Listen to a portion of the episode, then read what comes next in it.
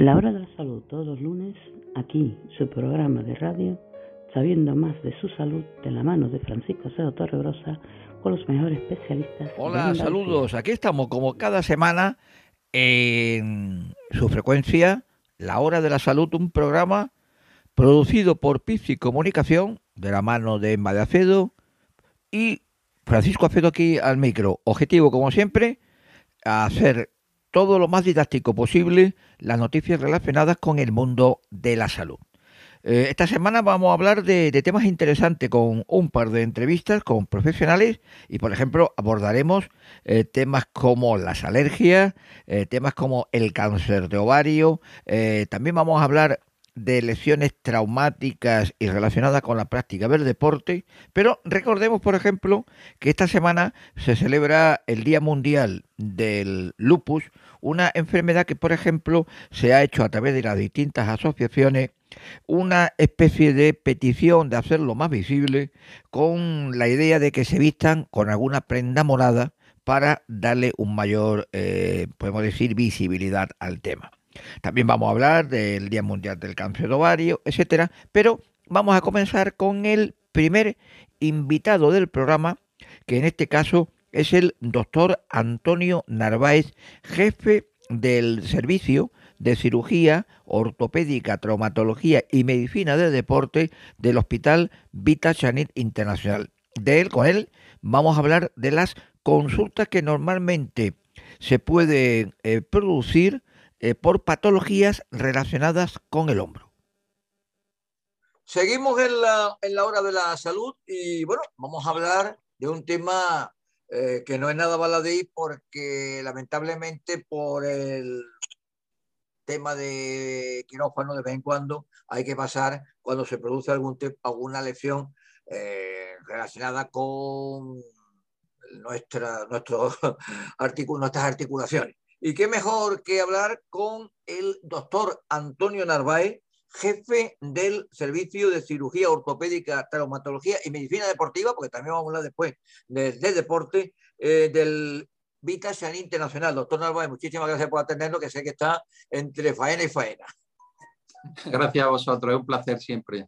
Bueno, eh, la, primera, la primera pregunta que vamos a intentar eh, em, iniciar la, la charla es por las lesiones que se producen por el hombro, que parece ser que es una, una de las articulaciones que, más, más daños nos producimos. Eh, es cierto que eh, se están aumentando eh, este tipo de patologías en el tratamiento que vienen desarrollando allí en, Vitas.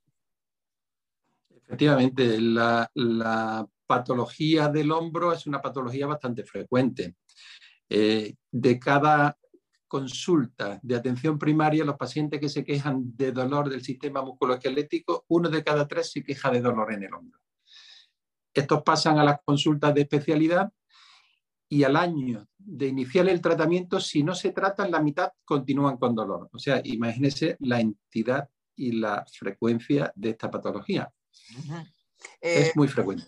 Es muy frecuente y, curiosamente, se acude, se acude al especialista cuando tiene unos dolores. Es decir, que no se puede, no se puede, o qué haríamos que para intentar eh, prevenir este tipo de, lesiones que no, que no ocurren a lo largo de nuestra vida. Este tipo de lesiones se previenen eh, teniendo en cuenta cómo, cómo se producen. Este tipo de lesiones están relacionados con actividades de, con la extremidad superior en alto, con el brazo en alto. Movimientos en alto con repetitivos son una causa de esta enfermedad. Por ejemplo, en deportistas está descrito que los lanzadores o los, deportistas de raqueta eh, tienen una, patología frecuente en el hombro, porque al elevar el brazo hay una parte del, del, húmero que choca con el techo que se llama acromion, produce una inflamación y esa inflamación termina con una lesión del manguito rotador. Entonces, en cierta medida, eh, en los deportistas es imposible evitarlo porque tienen que hacer su actividad, pero si nosotros tenemos que hacer actividades con el brazo elevado repetidamente, es mejor coger una escalerita pequeña de forma que elevemos nuestro cuerpo y hagamos la actividad con el brazo siempre por debajo del hombro. Mm. Es una forma de prevenirlo. Eh, volviendo al tema deportivo, por ejemplo, los jugadores de baloncesto de voleibol, por no poner un, caso extremo, eh, son los más proclives quizás a este tipo de elecciones, ¿no? Sí, sí, los lanzadores son los más proclives, pero claro, eh, tenemos que tener en cuenta que los lanzadores, los, deportistas de que hacen baloncesto, hacen tenis y tal, tienen una preparación previa con una potenciación de los músculos del hombro que equilibran ah. todo en la mecánica del hombro y eh, la patología mm, eh, aparece, pero menos frecuentemente por este entrenamiento concienzudo que tienen previamente para prevenir estas lesiones. con lo cual, como siempre decimos, los que somos, eh, vamos a llamar deportistas, de, como digo, de fin de semana, corremos el riesgo de muchas veces intentar, entre comillas, eh, equipararse a los profesionales casi sin entrenamiento y preparación, es cuando se producen mucho, muchas lesiones. Por ejemplo, lo que yo siempre comento, de ver en esos veranos a esos corredores de footing y demás, con el calor en las horas peores. Es decir, que hay que, hay que saber, los amateurs, entre comillas, prepararse en condiciones. Efectivamente, el entrenamiento es fundamental para una actividad deportiva. No podemos iniciar una actividad deportiva sin tener preparada la musculatura y sin tener preparado nuestro organismo y nuestro fondo. Y eso se consigue con una actividad deportiva eh, semanal, un par de horas a la semana de gimnasio, natación, pilate, cualquier tipo de actividad que nos permita desarrollar la musculatura, su, su potencia y su elasticidad para prepararnos para cualquier actividad tipo deporte de contacto, como el baloncesto, fútbol o deporte de raqueta o cualquier otra actividad. Volviendo a, la población en general, ¿cuáles serían las lesiones más frecuentes que hay eh, en el hombro? Las lesiones en el hombro más frecuentes depende del grupo de edad y depende del mecanismo de producción. Por ejemplo, eh, si son eh, secundarias a un traumatismo, a una caída, a un accidente, lo más frecuente es la fractura del cuello de húmero y suele estar relacionado con huesos de una calidad eh, bajita, como pacientes osteoporóticos, por ejemplo. Si no es un, cuadro traumático el que lo produce, en jóvenes deportistas, lo que tienen actividad por encima de, con el brazo por encima del hombro, como los lanzadores, pues tienen más probabilidad de tener esas lesiones. Y en personas de edad avanzada, la patología más frecuente es la patología del manguito rotador. El manguito rotador son un conjunto de músculos que hacen que el brazo se eleve y rote y esos músculos son los que se lesionan eh, con más frecuencia en edades más avanzadas. ¿no? inicia siendo un proceso inflamatorio y termina con una degeneración de ese músculo y una rotura del mismo. Eh, ¿Cómo se tratan este tipo de lesiones? ¿Hay técnicas especiales para tratarlas? Eh, este tipo de lesiones se tratan eh, primero haciendo un diagnóstico correcto con los medios eh, diagnósticos de los que disponemos, que son desde pasando por radiografía, ecografía, resonancia magnética, artroresonancia. Y una vez que le hemos puesto nombre y apellido y sabemos exactamente cuál es el músculo lesionado, el, el tratamiento más avanzados son las técnicas mínimamente invasivas o técnicas artroscópicas. Nosotros ya nos hacemos eh, en, problemas de este tipo, no hacemos cirugía abierta, grandes incisiones para acceder al hombro. Con cuatro o cinco puntos de acceso de menos de un centímetro podemos reparar grandes lesiones del manguito rotador, del bíceps o de, la articulación del hombro uno, ya tiene su año en el mundo este, tanto de la información de salud como el deporte, y recuerdo como unas cuantas décadas atrás se seleccionaba un jugador de fútbol, por ejemplo, se rompía el menisco y eso era media temporada con suerte de recuperación. Ahora, en tres semanas, un jugador puede estar en condiciones. Lo que se ha avanzado la, de la técnica en un par de décadas, ¿no, doctor? Sí, sí, se ha avanzado mucho tanto en el diagnóstico, en el conocimiento de la lesión, como en, eh, en las técnicas de tratamiento, técnicas mínimamente invasivas, poco agresivas, que hacen que la recuperación sea mucho más rápida. En, el caso de los meniscos, pues efectivamente, si es una lesión pequeña y hay que hacer una pequeña recesión porque no se puede suturar, la reincorporación es antes del mes a la actividad deportiva. Si tenemos que repararlo y la tendencia es a repararlo, se puede diferir un poco más de tiempo hasta que cicatrice bien esa reparación que hacemos del menisco. Al margen del correcto diagnóstico y la preparación más aún de los, de los profesionales que se han ido especializando, eh, eh, lo que hablamos, eh, ortopedia, en el tema de, medicina deportiva, etcétera, creo que también la aparatología ha sido clave, porque hablábamos, este programa lleva ya casi nueve años en, en marcha cada semana y hablamos con muchos cirujanos y nos hablan de, lo, de los robots.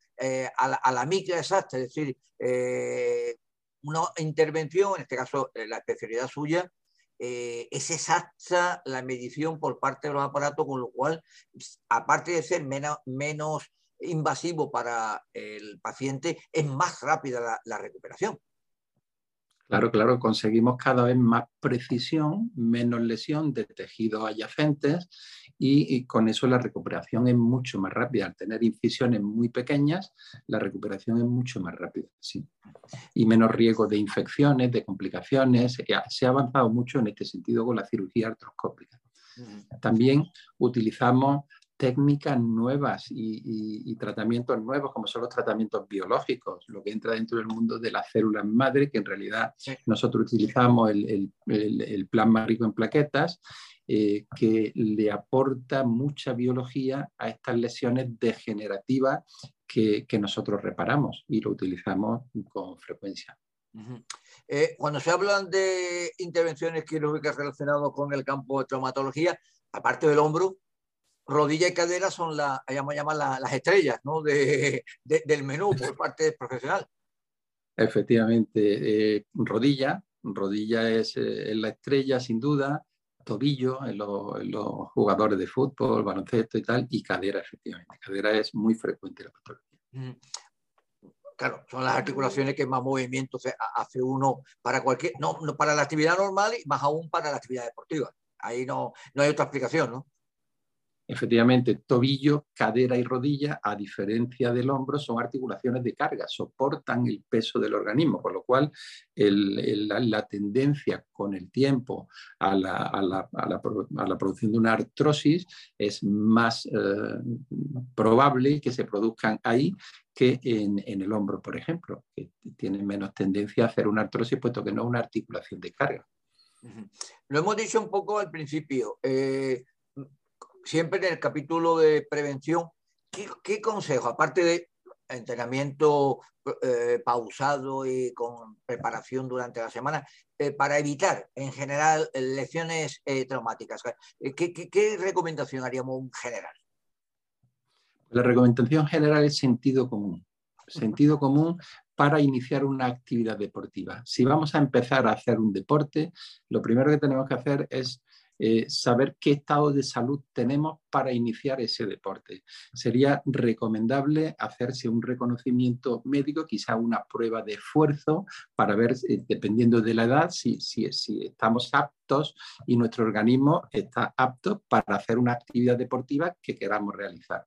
Una vez que eh, hayamos hecho ese reconocimiento, tengamos esa, ese, ese ok por parte del especialista correspondiente, iniciar progresivamente eh, la actividad, no eh, ponernos a hacer el deporte de una forma mm, eh, intensa sin tener una preparación física anterior, con lo cual un escalonamiento en la actividad deportiva siempre es recomendable. Si vamos a correr, iniciar primero, por ejemplo, actividad en una cinta, que absorbe mucho el impacto y en tiempos progresivos, 5, 10, 15, 20 minutos. Cuando eso lo tengamos mm, dominado, por ejemplo, 30 minutos, vamos a un sitio donde se absorba el impacto, eh, pero que no sea en la cinta. Podemos correr en césped, podemos correr en tatam, en pistas de atletismo y una vez que nuestro organismo esté entrenado para eso, podemos salir a la calle y hacer running sin ningún problema.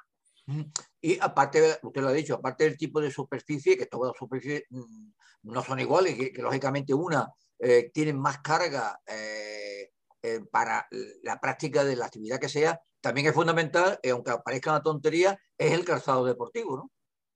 Efectivamente, efectivamente. Si, si, si ha visto usted, yo eh, me he referido siempre a la absorción de impacto, porque el, cartílago, con la actividad deportiva, pues eh, en los saltos y carreras absorbe las cargas que, a que son sometidas por el organismo. Entonces, esa absorción de impacto con un buen calzado que tenga unas calidades buenas para absorber ese impacto del peso del organismo, descargará las articulaciones eh, de, esta, de, esta, carga o de esta sobrecarga. Cuando usted ha dicho lo del sentido común, me he acordado de unos amigos, no de ahora, ya incluso hace ya una década, que siempre tenían, que siempre quedaban para jugar el fin de semana esos partidos de fubito, lo que se llama fubito, que es el, el fútbol, sala, el fútbol sala. Y después conozco, como también tenemos contacto con distintos hospitales, los amigos de urgencia que me comentan, hay que ver la cantidad de lesionados que nos llegan los fines de semana que venían jugando un partido, con lo cual eh, lo del sentido común me parece que hay que ponerlo por encima de, de la preparación física de cada cual, ¿no, doctor Narváez? Totalmente, sentido común y preparación física. Con eso llegaremos a una buena forma física y a disfrutar del deporte, que es de lo que se trata. Además de, lo, de, lo, de, lo, de, la, eh, de la salud que aporta una actividad deportiva regulada y con, sentido común. Es recomendable, totalmente recomendable. Eh, eh, ya hablando en términos generales también, hablando por ejemplo de, rodillas y de, y de cadera, el tema eh, de las colocaciones de la implante de prótesis y demás, siempre había una, una, pregunta que cuando este programa que es bastante interactivo y pregunta a la gente, bueno, vamos a ver qué quiere que se le pregunte, hay una pregunta que, que han coincidido con otros eh, especialistas en traumatología, se los quiero hacer a usted. ¿Es determinada exactamente que ¿es desaconsejable este tipo de cirugía a una edad eh, concreta y avanzada? O, se coge el riesgo de cada uno? ¿O depende de cómo es cada persona y el profesional? Pregunto. La cirugía protésica, una sustitución de una articulación por una prótesis, suele hacerse en personas de edad avanzada con una degeneración del cartílago. Los jóvenes no suelen tener esa patología, va con la edad. Con lo cual, la edad avanzada es la edad en la que se hace la cirugía protésica. Otra cosa es el estado general del paciente. No por la edad mm, debemos de descartar una prótesis, porque es la edad en la que está indicada y aporta una calidad de vida magnífica. Lo que eh, puede mm, plantearse a la hora de poner una prótesis es el estado general del paciente y si soporta una cirugía de este tipo, que se hacen con mucha frecuencia, son cirugías eh, con pocas incisiones, con mucho tiempo de experiencia y que las complicaciones, gracias a Dios, son, son bajitas. Lo que va a determinar la colocación o no, no tanto la edad del paciente, sino como la patología de base que tenga que pueda limitarnos el, llevarlo a un quirófano, ¿no? que gracias a Dios suele ser poco frecuente. Eh, eh, por la experiencia que tiene usted ya muchos años eh, al frente de, en este caso de Vitachani Internacional del área y en otros, en otros organismos, mm, ¿qué deporte es el que igual, entre comillas, le genera más pacientes? El fútbol es uno de ellos. El fútbol es un deporte que genera bastantes lesiones. El ¿eh? baloncesto también, los deportes de contacto en general, deportes de contacto. Mm. Eh, también tenemos muchos amigos que practican golf.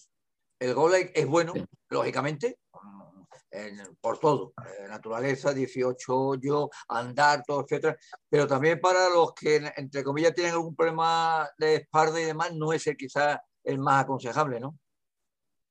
Eh, el golf es un deporte magnífico y, reúne muchas condiciones, naturaleza, eh, grupo, eh, es un deporte que engancha bastante y, los las lesiones que produce el golf fundamentalmente en el hombro no son muchas y, a veces se producen algún tipo de lesión en el codo por, por, el, por el, impacto.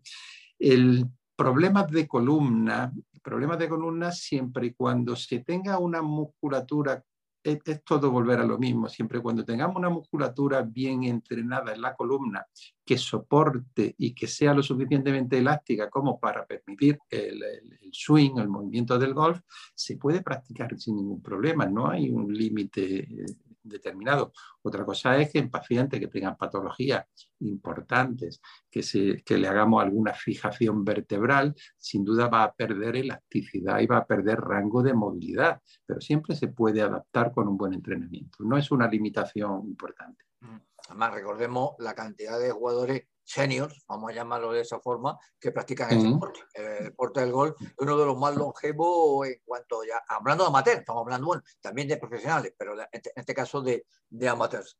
Eh, mm, pues, por curiosidad, eh, ¿tienen calculado por cuántos tipos de pacientes pasan por el, por el, servicio allí de cirugía ortopédica, traumatología y medicina deportiva, más o menos al año, doctor? es por curiosidad. Eh, tenemos una, afluencia de muchísimos pacientes. Calcule usted que tenemos unas consultas eh, diarias en el servicio de traumatología de unas cuatro o cinco consultas diarias, todos los días de la semana. Usted puede hacer los cálculos, un, número eh, bastante elevado de pacientes. ¿Mm? Bueno, pues uno diría que contra menos lesionados mejor, pero bueno, es que lamentablemente no se, va, no se van a cumplir todas las eh, prevenciones que hacemos y demás. Pero bueno, eh, en caso hay que acudir al especialista, pues mejor que nada. Eh, doctor Antonio Narváez, como digo, jefe del servicio de cirugía, ortopedia y traumatología y medicina deportiva de Vita Internacional, muchísimas gracias por, por atendernos. Ya sabéis, hay que practicar el deporte, pero como decía, seguro y con una mínima preparación física. Muchísimas gracias. Muchas gracias a vosotros. Gracias.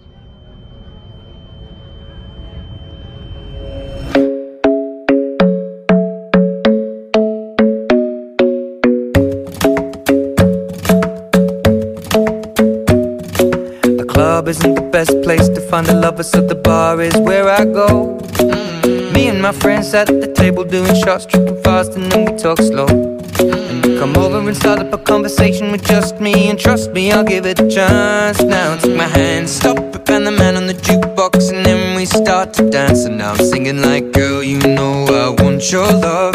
Your love was handmade for somebody like me. Come on now, follow my lead. I may be crazy, don't mind me. Say, boy, let's not talk too much. Grab on my waist and put that body on me. Come on now, follow my lead. Come, now, follow my lead. Mm-hmm. I'm in love with the shape of you. We push and pull like a magnet do. Although my heart is falling too. I'm in love with your body. and Last night you were in my room. And now my bed sheets smell like you. Every day discovering something brand new. I'm in love with your body. I'm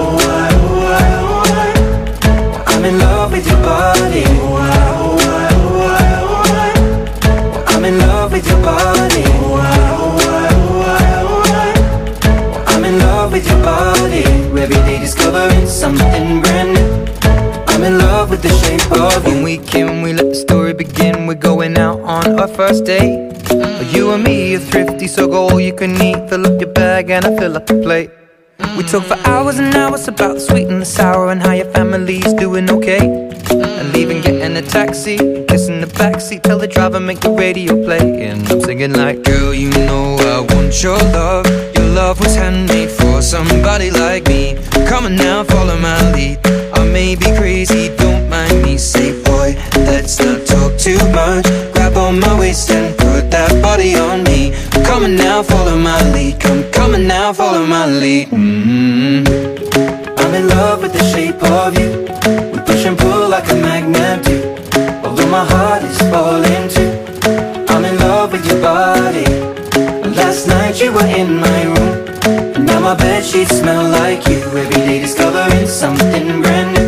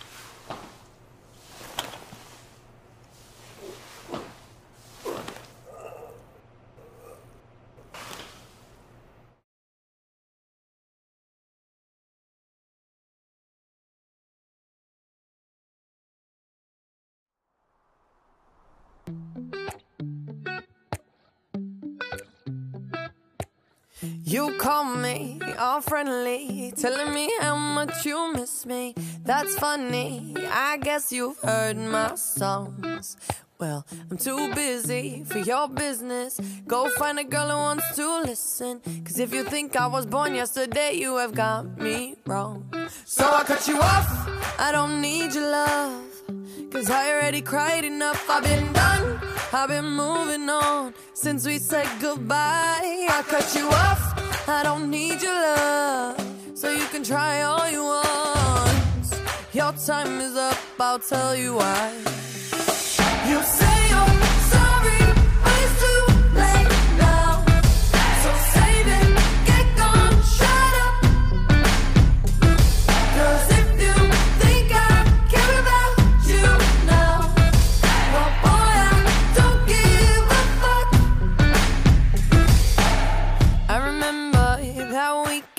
When my best friend caught you creeping, you blamed it all on the alcohol. So I made my decision, cause you made your bed, sleep in it. Play the victim and switch your position. I'm through, I'm done. So I cut you off. I don't need your love, cause I already cried enough. I've been done, I've been moving on since we said goodbye. I cut you off. I don't time is up, I'll tell you why. You say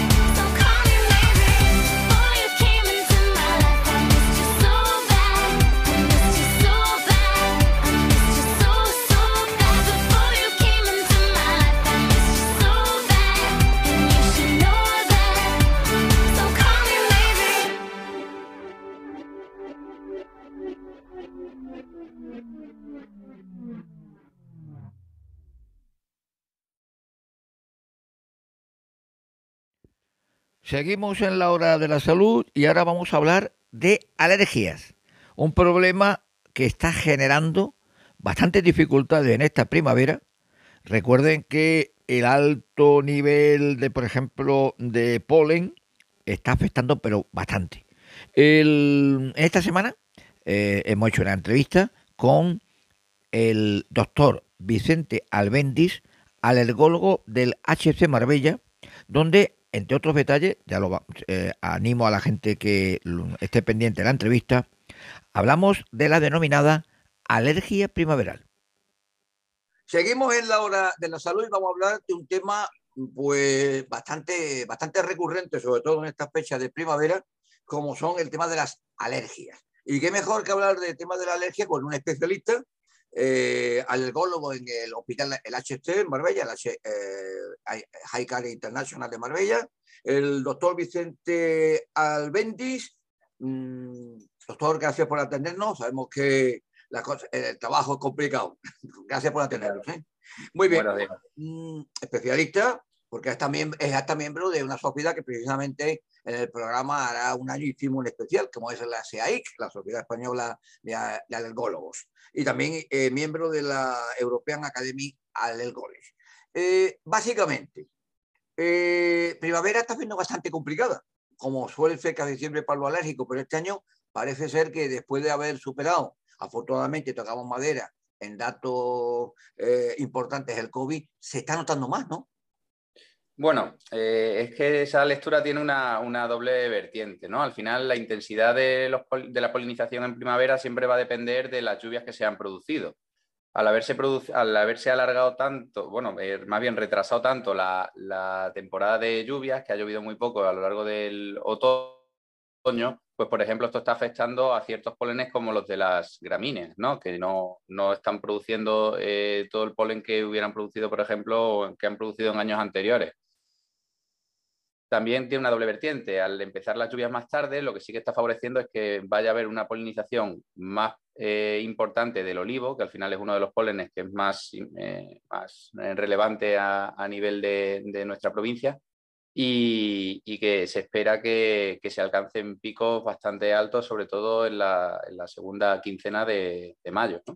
Pero muchas veces las lluvias y, todo afectan de forma irregular, digamos. El que llueva también mucho ahora en primavera puede ayudar a que determinados días se limpie la atmósfera y que eh, haya menos cantidad de polen, con lo cual se esté mejor.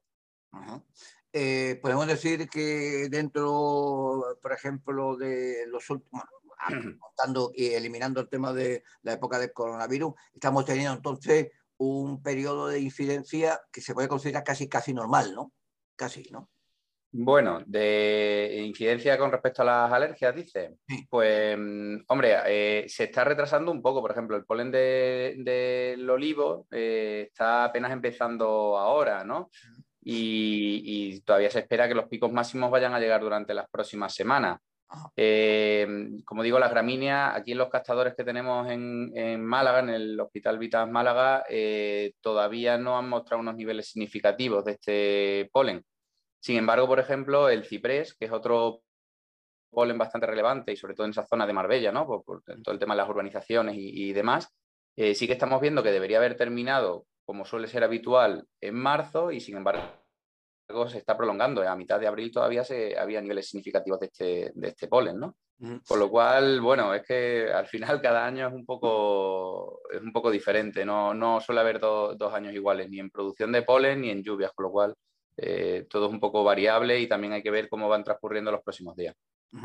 La provincia de Málaga, en términos, eh, podemos decir, de, casos de alergia y demás, ¿cómo, ¿cómo se encuentra a nivel andaluz, doctor?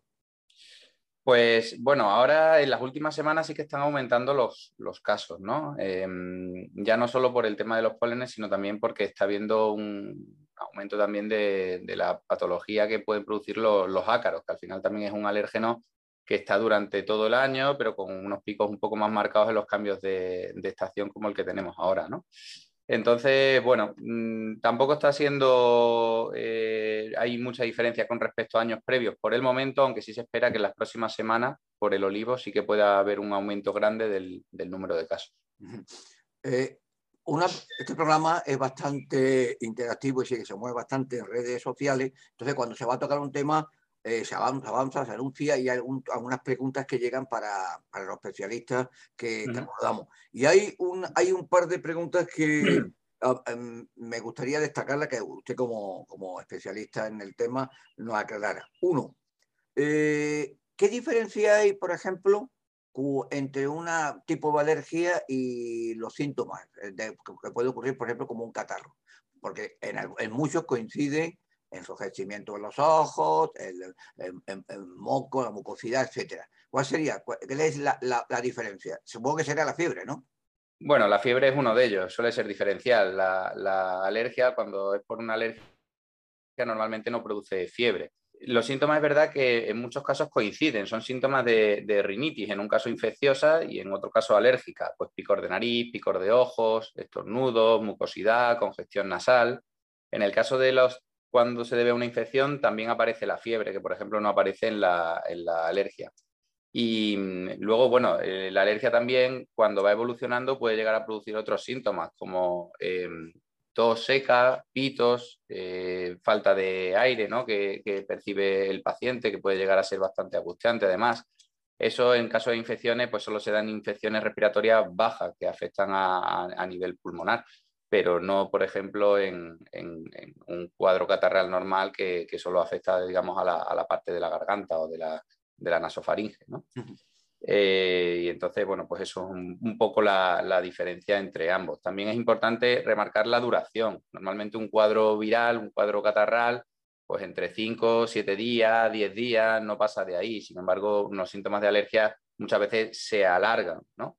Y también es importante señalar que, aunque, claro, siempre tiene que haber un inicio para todo, ¿no? Pero normalmente cuando llega una persona y en la misma época del año siempre nota los mismos síntomas y que se prolongan más de dos, tres, cuatro semanas, pues eso es muy sugestivo de que se trata de una alergia más que de una infección. Eh, precisamente eh, ahí quería yo incidir. Eh, al, contrario que otras patologías que a, nivel de, diagnóstico eh, precoz se va, se va, se va, se acude a, un, especialista, quizás los, eh, los que tienen los, sufren, los alérgicos, no acuden quizás al especialista porque dicen, bueno, no es un, no es un problema del cual eh, afortunadamente no nos vamos a morir. Quizás, ¿qué impresión? depende. ¿eh? sí es verdad que, que, cada vez se va, se va consultando más. Lo que pasa es que muchas veces las personas, por lo que hemos dicho, como muchas veces se confunden con un catarro, eh, hay muchas personas que lo que piensan es que tienen un catarro continuo todo el año. Yo es que siempre estoy acatarrado, yo es que siempre estoy acatarrado. Y no se han planteado o no les han planteado que realmente puede ser que sea una alergia más que un catarro. Mm. De todas formas, cada vez se consulta más. Luego también es verdad que como hay ciertas alergias que son simplemente estacionales, ¿no? pues por ejemplo el, polen del ciprés es un polen que solo suele afectar en los meses de invierno y ya cuando se inicia la primavera va desapareciendo. O las gramíneas y el olivo son pólenes eh, sobre todo de primavera. ¿no? Eh, claro, eso puede hacer pues, que eh, los pacientes concentren la mayoría de las consultas solo en esas épocas, pero el resto del año, eh, como no tienen la sensación de tener ningún tipo de síntomas, pues no consultan tanto. Eh, doctor Vicente Albendi es alergólogo del HC. Recordemos que allí se hace un tratamiento integral de la alergia desde el diagnóstico hasta el tratamiento. Pero una de las preguntas que también nos hacían, ¿cómo se hacen los test? Porque hay también su historia al respecto, ¿no? Mm. Bueno, eh, con respecto a las pruebas cutáneas de alergia, se conoce como PIC test, lo que consiste es en, poner una pequeña cantidad del alérgeno, de los diferentes alérgenos en el brazo y introducirlos en la primera capa de la piel, la epidermis, mediante una lanceta. Eh, entonces, lo que se hace es se testan los diferentes alérgenos, pues pólenes, ácaros, hongos, animales, Posteriormente se esperan aproximadamente unos 15 minutos para que haga su, efecto y posteriormente se leen los resultados para identificar cuál es el, polen en cuestión. Muy importante señalar que esta prueba solo es posible hacerla cuando se está sin antihistamínicos. Aproximadamente una semana antes hay que suspender los antihistamínicos porque si no, no son valorables. Y luego, pues existen otras formas de diagnóstico. En el caso, por ejemplo, de que la persona esté tomando antihistamínicos o no lo pueda dejar, pues existen unas analíticas de sangre que buscan eh, los anticuerpos específicos frente al polen o el ácaro o la sustancia en cuestión que nos produce alergia y podemos comprobar si tenemos anticuerpos creados frente a ellos o no. Es decir, que, em, las pruebas, las que se hacen, los test no son tan complicados como algunos, puede, algunos puede, pueden pensar. Em, esto, ustedes están, eh, bueno, en el caso de del HC eh, Marbella, eh, muy con un buen número de, pacientes extranjeros. también, mm. también se nota en este tipo de población el problema de, la, de las alergias, especialmente en esta época, o, a nivel europeo quizás no, no tienen tanta incidencia. No, no, por supuesto, tiene, la misma incidencia. Lo que cambia muchas veces es el, tipo de polen que afecta a unos y que afecta a otros. Por ejemplo, las gramíneas es el alérgeno más extendido a nivel mundial. Hay más de 900.000 especies diferentes de gramíneas y como están extendidas por todo el mundo, pues mucha gente puede volverse alérgicas a las gramíneas. Sin embargo, por ejemplo, a un em, europeo, por ejemplo, un, alguien del Reino Unido, ¿no? Que, no vive en España habitualmente y que viene solo de vez en cuando, pues que sea alérgico al olivo es mucho más complicado porque por, eh, pues eso, por motivos de la flora y la fauna de cada sitio no, no existen olivos allí, en, por lo menos de forma significativa. No, todavía, eh, todavía, en Londres, todavía, los olivos no se ven demasiado. No, no han llegado, no han llegado. Pero, por ejemplo, pasa lo contrario. El polen de abedul, que es uno de los polenes más, más importantes a nivel europeo, sobre todo en los países nórdicos, allí es un alérgeno muy relevante y sin embargo aquí en España, pues salvo algunas zonas del norte, no suele afectar y aquí en Andalucía no afecta. Eh, estamos hablando de las alergias, especialmente en esta época, las alergias primaverales, pero también hay otro tipo de alergias eh, importantes que son las alimentarias. Eh, dentro del grupo de trabajo que realizan ustedes, esta también tiene su, cuota de atención destacada, ¿no? Efectivamente, y, sí que se ve un aumento en los últimos años de este tipo de alergias. No sé si es porque también se consulta más y se diagnostican más o, cuál es la, razón, ¿no? Pues efectivamente existen muchas alergias alimentarias que pueden ir pues, desde las frutas, los frutos secos, algunas verduras, legumbres, pescados, mariscos, es decir, que prácticamente se puede ser alérgico a, a cualquier alimento. Eh, eh, calculo que ahí, usted como, como especialista me lo, me lo, confirmará o no, que tiene mucho la, la carga eh, genética, ¿no? La, mm, el, por qué que quizá lo puedas tener de, herencia, digo yo, ¿no? Sí, sobre todo la parte que, que se relaciona con las alergias a, pues a pólenes, a ácaros, ¿no? Las alergias primaverales, las alergias respiratorias. Esas sí que suelen tener una carga importante y se ha visto un aumento de la incidencia en niños cuyos padres o abuelos son alérgicos con respecto a pues, niños que, no tienen eh, antecedentes familiares de, alergia. ¿Quiere decir eso que todos los niños de padres alérgicos lo van a desarrollar? No, pero sí es verdad que se ha visto una incidencia incrementada. Eh, las alergias en general ¿hay algún tipo de estudio que, indique que afecta más a hombres o mujeres? O en, este caso no, existe, no existe gran diferencia, como en otras patologías. En principio no existe una gran, gran diferencia entre, entre hombres y, mujeres. O sea, va más por otros factores, tanto genéticos como ambientales, de exposición, pero no, hay un mayor incremento en, en mujeres. Sí que hay otras patologías, por ejemplo, que sí que pueden ser derivadas de, alergias, como por ejemplo el asma, que por ejemplo el asma grave en su estadio más importante sí que hay una prevalencia mayor en mujeres, por ejemplo, pero son, eh, ya digo, eh, apartados o, patologías muy, muy precisas, muy tal de la alergia, no es una cosa generalizada. Ya estamos terminando. Eh, en la Costa del Sol, entonces, en términos generales, lo que, lo que usted ha comentado, eh, básicamente el primer síntoma o, podemos decir eh, temor de que pueda ser uno calificado como alérgico, o, acudir al, especialista, eso para hacerlo. Y resumida cuenta también lo que ha dicho, que los tratamientos son eh, diagnósticos, para determinar el diagnóstico concreto, tratamiento corto, en, una, en una misma mañana se puede, se puede realizar sin ningún tipo de, problema y, que no es tan complicado como pudiera parecer otro el estudio se puede finalizar eh, en una misma mañana, en un mismo acto prácticamente, a lo mejor en ciertos casos para perfilar un poco más eh, la alergia o lo que sea, pues hay que pedir alguna prueba extra, pero con, total normalidad en la misma consulta ya se puede hacer un, diagnóstico seguramente de, varias de estas alergias y entregar unas medidas, tanto de recomendación de, de tratamiento como medidas de evitación y en aquellos pacientes pues, que sean candidatos porque tienen un, un alérgeno respiratorio muy importante y muy relevante, pues el tratamiento con inmunoterapia, que al final es el tratamiento que puede ayudarnos a, resolver este problema de forma definitiva.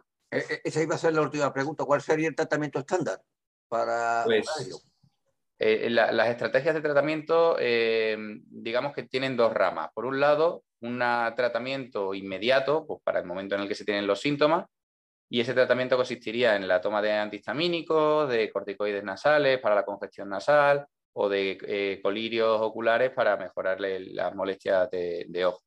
Luego ya en pacientes asmáticos pues tendríamos los broncodilatadores de acción corta o los corticoides inhalados de cara a mejorar la, función pulmonar. Y luego, como tratamiento a largo plazo, tendríamos la inmunoterapia específica. La inmunoterapia específica eh, consiste en la administración de una sustancias que contienen el, alérgeno en cuestión y que poco a poco van dando como digamos, instrucciones a nuestro sistema inmune para que eh, los síntomas vayan remitiendo y conseguir una mejoría a largo plazo. Pues, doctor Vicente Albetti, especialista alergólogo del HC Marbella, eh, muchísimas gracias por atendernos y bueno, ¿qué vamos a decir? Que los que son alérgicos, que lo sufran lo menos posible esta primavera y sobre todo acudir al especialista. Muchísimas gracias por atendernos. ¿eh? Y para que no falte nada, en el programa ahora viene la habitual sección de Emma de Acedo, aparte de coordinar y producir, también con sus consejos sobre eh, alimentación natural y todo lo que engloba este tipo de actuaciones alternativas. Bueno, sí, hoy vamos a hablar un poquito de ciertos temas eh, que para mí me ver es muy importante porque también tenemos al alcance muchos productos alimenticios que pueden reunir la base de una curación o un alivio, como diríamos. Por ejemplo, la manzana es rica en quercetina. La manzana se rica de tal manera, tonifica el sistema inmunitario y ayuda a minimizar la respuesta de alergias.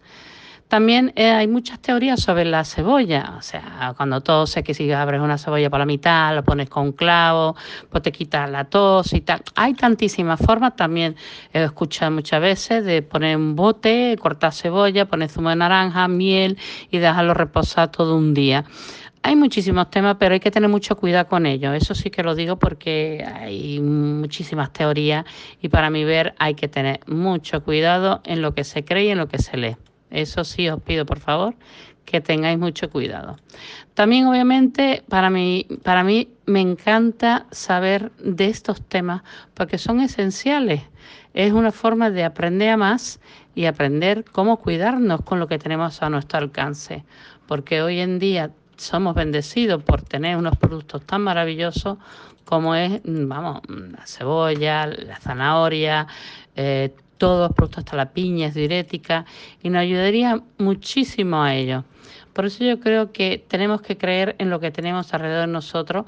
Hay teorías también de las abuelas, acordaron muchas formas de y tratamientos que nuestras abuelas nos daban. Con que pido que, que toméis en cuenta de ello, pero que tengáis cuidado cómo se toman, cómo se realizan esas tomas, porque puede haber mucho perjuicio en algunos sentidos. ¿eh? Siempre acercados a un médico, a un naturópata o un especialista sobre estos temas. Hasta luego y que tengan unas felices, feliz, ah, feliz semana, que ya está asomándose el sol y yo creo que lo hermoso es que tenemos ya un verano encima, ¿verdad, Francisco? Sí, sí, ya con la temperatura que tenemos estos días, afortunadamente después de las rachas de lluvia, viento y, y temporales, pues toca ya el calor. Bueno, señores, hasta la próxima semana. Un saludo desde la hora de la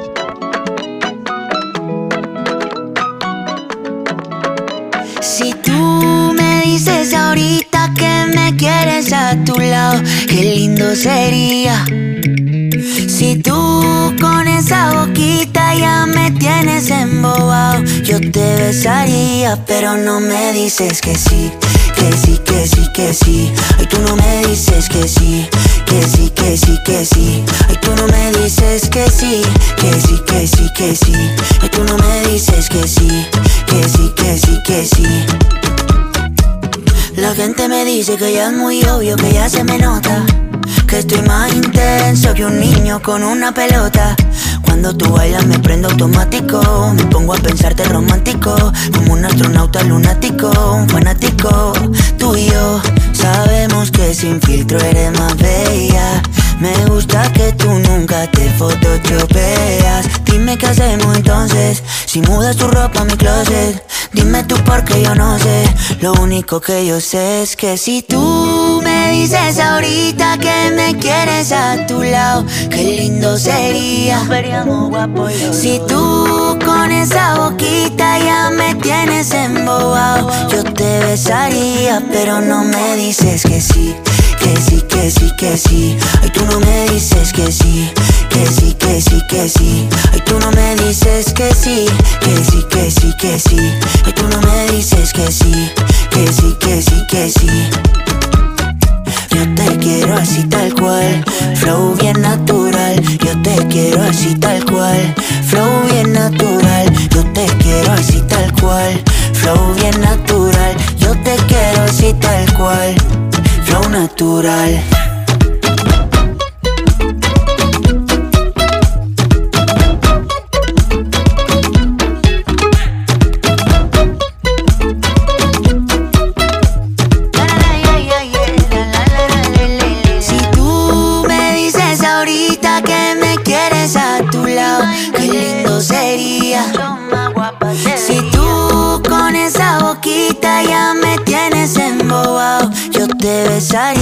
pero no me dices que sí, que sí, que sí, que sí. Ay, tú no me dices que sí, que sí, que sí, que sí. Ay, tú no me dices que sí, que sí, que sí, que sí. Ay, tú no me dices que sí, que sí, que sí, que sí. Tú no me dices que sí, dime, dime, dime.